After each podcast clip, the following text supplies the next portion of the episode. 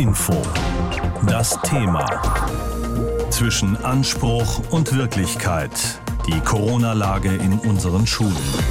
Kultusminister Lorz hatte Schülern, Lehrern und Eltern für das neue Schuljahr wieder mehr Normalität versprochen in diesen unruhigen Corona-Zeiten und das trotz Reiserückkehrern und obwohl es schon seit längerem an vielen Stellen knirscht im Schulgetriebe.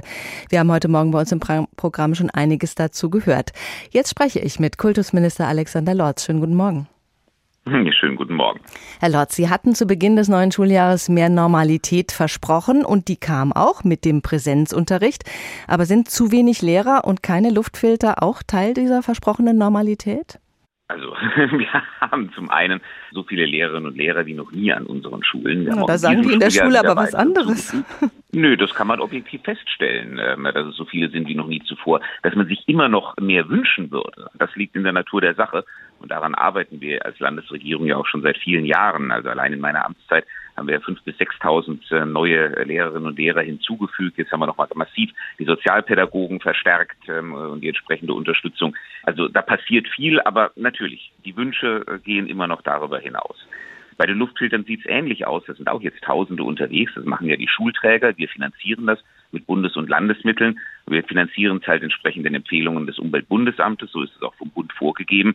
Das bedeutet, es ist halt nicht ein Luftfilter für jedes Klassenzimmer vorgesehen, sondern nur für bestimmte Räume, die nicht ordentlich gelüftet werden können. Mhm, aber den Lehrermangel, den müssen wir noch mal vertiefen. Die Gewerkschaft Erziehung und Wissenschaft, die fordert eine Einstellungsoffensive, weil, wie wir heute Morgen auch schon gehört haben, der Einsatz von pädagogischen Hilfskräften, also Lehramtsstudenten oder fachfremder Quereinsteiger, eben nicht ausreiche, um qualifizierten Unterricht zu gestalten. Warum kommt diese Einstellungsoffensive nicht?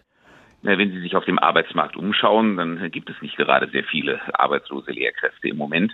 Eigentlich haben wir das nur noch im Gymnasiallehramt und da auch nur noch äh, für bestimmte Fächerkombinationen. Also wenn Sie mit dem Grundschullehramt, äh, mit dem Förderschullehramt, mit dem Berufsschullehramt in Hessen eine Planstelle suchen, die kann ich Ihnen sofort anbieten. Anderthalb Jahre Schule in Pandemiezeiten, die haben vor allem bei den Kindern und Jugendlichen Spuren hinterlassen. Viele klagen über psychische Probleme und haben vor allem auch große Lerndefizite angehäuft.